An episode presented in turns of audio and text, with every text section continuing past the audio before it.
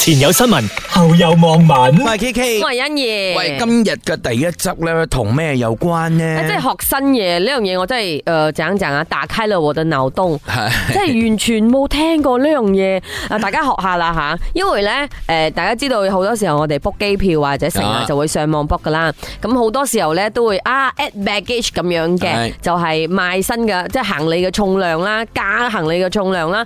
但係點解用唔同嘅手機買呢個 add baggage 嘅 service 啊係會有唔同嘅價格嘅咧？話說有位網民咧就發咗個咁嘅 po，佢話咧為自己嘅外母定咩咧訂咩咧就係由柔佛去到 Kuching 嘅機票，咁啊發覺誒做咩我用唔同嘅手機或者電腦訂購嗰時咧會出現唔同嘅價格嘅喎？ 冇錯，咁咧佢誒誒試過唔同嘅呢一個手機 brand 啊 吓，iPhone 啦、Honor 啦，同埋呢個電腦。 Samsung 都試咗。系咁 iPhone 咧，你诶即係買呢個 baggage 咧係七十九蚊八十六 cent，係跟住 Honor 咧就係五十五蚊啫喎，係咯電腦咧就六十三蚊啦，系咯，啊跟住大家咧就講啊，哎呀，知道用 iPhone 嘅都係有錢人唔啊，係，然後之後佢用 Samsung 試啊，Samsung 係最高價嘅，八十九溝89.54五五 角四。系，咁但係唔係講緊咯，iPhone 嘅係有錢人咯，跟住啊我呢個咧係诶最平，但係咧就講哇，原來你用 Samsung Samsung 就有錢係仲有錢啊， 係咁樣但係咧，诶、呢、個消息發布咗之後咧，有唔同嘅網民咧試過用诶、呃手機或者電腦訂購，但係又同樣嘅價格喎，哦嗯拗晒頭啊，點解會咁嘅咧？你怎样都是水果用户，给你 premium 一点哦。係係啊，我我始終都係覺得啊，用 iPhone 係有錢過 Samsung 嘅，喂，雖然 Samsung 都好鬼死貴。好有錢，唔唔關事㗎啦，呢啲 personal preference 啊嘛。啊，當然啦，揀手咁機啊誒，即係你誒用個貴少少嘅，其實佢好多嘢咧係真係會比較 advanced 啲咁咯。不止机票，酒店也是这样，很久以前已经是这样了。會有咁嘅船嗎？我又真係唔知喎。哇我淨係知道咧，唔同嘅日期訂咧係會有唔同嘅價錢嘅，但係因為 baggage 咧。當然。喂，誒係咯，因為你越近嗰就會越貴噶係啊嘛，咯包括機票啲全部都係咁嘅，酒店嗰啲都係咁樣樣。咁但係因為我成日會掹整，我覺得加完 b a g 上咪基本上同嗰啲誒貴少少嘅航班航空公司咧一樣係咁上下嘅，咁我寧願俾多可能嗰幾廿蚊喎，啊嗯我搭個舒服啲嘅咁樣。哦，但係呢樣嘢我又覺得可能未必，因為如果呢樣嘢係一樣一個筆嘅話，係一個好大嘅筆嚟噶。唔、同嘅手機型號賣有唔同嘅錢，係有奇怪嘅事啦。嗯係不過 OK 啦，每一個行都有佢嘅特色嘅，咁、所以就睇翻你要揀邊一個特色，跟住呢，因為呢一個咁嘅經驗咧，話俾大家聽，可能你下次可以試下用唔同手機去訂咯。 我始終都覺得唔會有呢回事噶啦，因為你你站在咩立場都好，都唔會有咁嘅抉擇出現嘅。前有新聞，後有網民。哇，又發生啦呢件事，係，尋日先至講啊啊吓，又嚟跟啦，住竟然呢，真係證據證據據確確鑿咁樣俾我哋捉得到咗。系，而且係越嚟越猖狂。我嘅講件事俾大家聽，話说呢，我哋一直都話外國車輛呢係唔可以打我哋嘅 RON 九五噶嘛，咁又發生咗類似嘅事喎，係就係有一位诶、呃有一個社交媒體嘅視頻啦，就發現一架新加坡車停咗喺大馬油站，最過分嘅係呢個司機啊，仲將佢嘅車牌啊用嗰啲繩啊綁綁綁綁綁咁樣諗係住冚住個車牌，係即係粗繩。而且咧打油嗰陣時咧，仲用個身去遮住遮住個油窗。冇錯。我唔知點解諗住遮住個油窗就唔會有人知道佢打緊油。可能咧，你可以當佢啊，可能佢唔係有心嘅咧，誒又唔係喎，因為咧同一架車度咧，佢有個女伴，係咁啊女伴咧又真係好刻意地咧喺前邊就遮住個車牌，係咯，跟住咧其實真係有人啊啊教低張台講，喂先生。唔可以打嘅你咧唔。可以打我哋嘅友噶，呢一個係我哋馬來西亞人先可以打嘅友，佢真係完全啊當冇聽到嘅。係啊，佢瞄咗一眼，佢就完全冇理佢。我覺得佢咧將條繩咧綁喺個車牌嗰度，已經係吓诶無先件事，係啦。專登噶 啦。冇錯，而且咧講真啦，你就算咁綁咧，都係見到嗰個 S 字頭嘅。系， 所但以系咧佢可以講你綁車牌，可以講啊，唔係我呢個綁，我係攞嚟綁我嗰個什麼诶，嗰啲什麼散賓啊，乜嘢哦咁係樣咯綁好起似車綁喺車頂，頂佢可以咁樣解釋。啊跟住咧，佢佢又身體比較大隻嘛，我我唔係有心遮㗎，但係咧嗰個女仔專登企喺前面冚冚住嘅車牌咧，啊唉哎呀嗰樣嘢真係吓，嗯我哋專咁。登啦擺到明。我哋琴日咪話，诶、其實可以 全民一齊舉報呢樣嘢，咁真咧㗎就可以減低呢個可能性嘅咩？在新国嫁得起宝马，但打不起油，看不起喽。係咯，好笑 啊！佢其實都唔驚你睇佢唔起，佢其實只不過想貪小便宜啫嘛。但擺到明點解冇咁嘅 險可？耶穌喎，你咁精準嘅 講到咁其他人教我嘅呢句。 ，OK 下次不如把车牌换成马来西亚车牌才去打油。呢個真係實在太頭痛啊！但係尋日我哋咧咪講緊呢，部長就話會誒對於加重呢刑罰個油站咧加重刑罰，因為你哋自己冇 check 清楚咁樣樣啦。嗯咁、但係就真係啊，我發覺誒、呃大家原來都誒幾、合作㗎，即係雖然而家冇冇獎勵冇 cash 嘅獎勵，但係大家都會主動同佢講：喂，呢、個油唔係你打，但係。你點樣樣呢？佢好似咁厚面皮嘅情形之下，唔通你落車制止佢咩？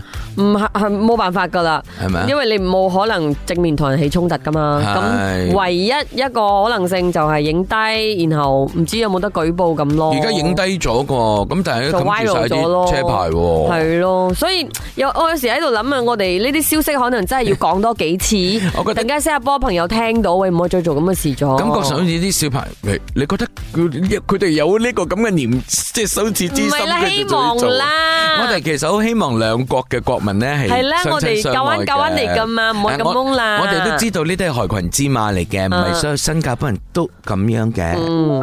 前有新聞，後有網民。好啦，今次到我問翻你 啦。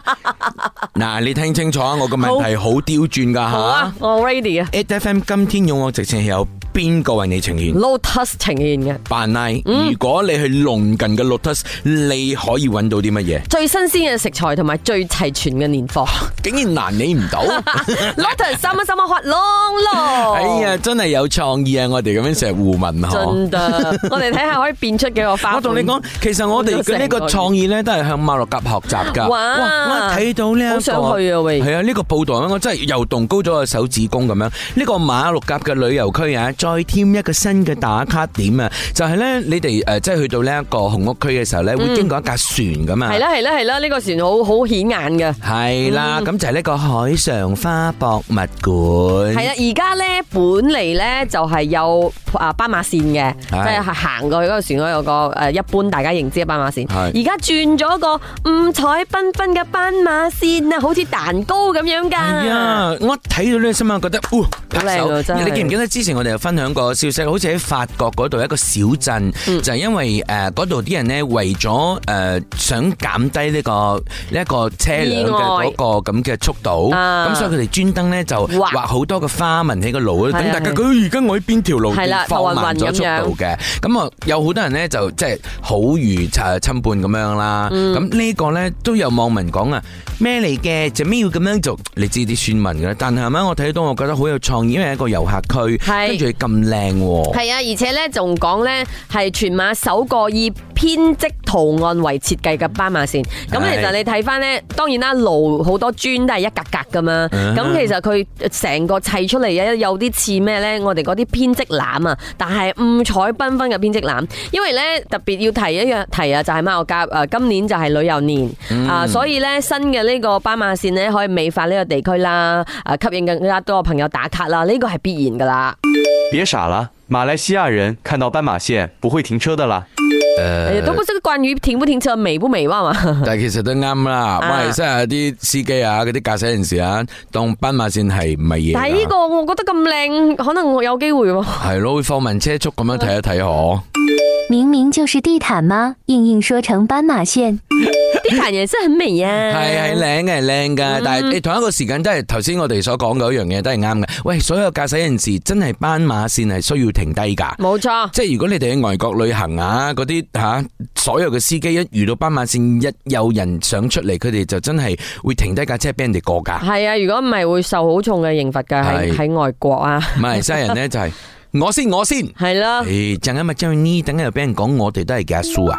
前有新聞，後有網民。哇！呢一樣嘢我哋奇蹟啊呢啱個啱先講啊， 檳城咧就好受啲遊客歡迎啊嘛。嗯點知呢件事咧又發生喺檳城喎，即係啊有位試用之餘咧，咁啊可能都會為大家帶嚟呢一好個大嘅困擾啊！斑蚊嘅風險。係啦，Georgetown 有一間雙層排屋，唔知點解咧堆滿晒垃圾。係啊咁啊，呃檳城嘅市政廳咧要出動三架羅呢，先至可以將總共十十八公噸啊嘅垃圾全全部再走。喂，呢、個真係好勁啊！因為呢，佢係誒誒檳城嘅呢市政廳啦，嗯跟住呢就係呢個東北省嘅衞生局啦，同埋警方呢聯合展開呢個清理行動，一係啊間屋嘅垃圾咁要三方面啊嚇，唔同嘅要聯合單位係因為而且點呢解？因為其實誒、呃你真係唔可以貿貿然咁樣入去人哋屋企攞咗人哋嘅嘢咁啊。所以咧，當局可以展開行動之前咧，已經報警咗啦係，即係報警咩啊？呢間屋好多垃圾，我哋入去清一清。系，即系对已經對周圍嘅居民咧造成咗困擾嘅，就講緊除咗垃圾之外，都發現咧好多啲咁嘅盤盤拚拚咧，嗯入邊已喺度經有解咗決啊，嗰啲蚊蟲。有咗蚊嘅呢個 B B 咗。诶、哎你唔好諗住咧，覺得喂我屋企有垃圾我嘅事，嗱，係你可能會犯咗一九七五年消滅呃帶诶帶厭疾病昆蟲法 令第八條文。總之你係好多蚊蟲嘅話咧，你可能犯咗呢個條文噶啦。係因為如果有蚊蟲嘅話，你係會害到其他人。當然啦嗱，咁啊 s c a r i 係黑斑蚊嘅話，尋日我哋先講緊呢個黑斑蚊嘅 vaccine 啊嘛。係啊黑斑蚊其實誒舊年個 case 係增加咗。係啊哦咁如果你屋企啊出現咗黑斑蚊嘅話，哇！你真係害到人咧做業不可以這樣。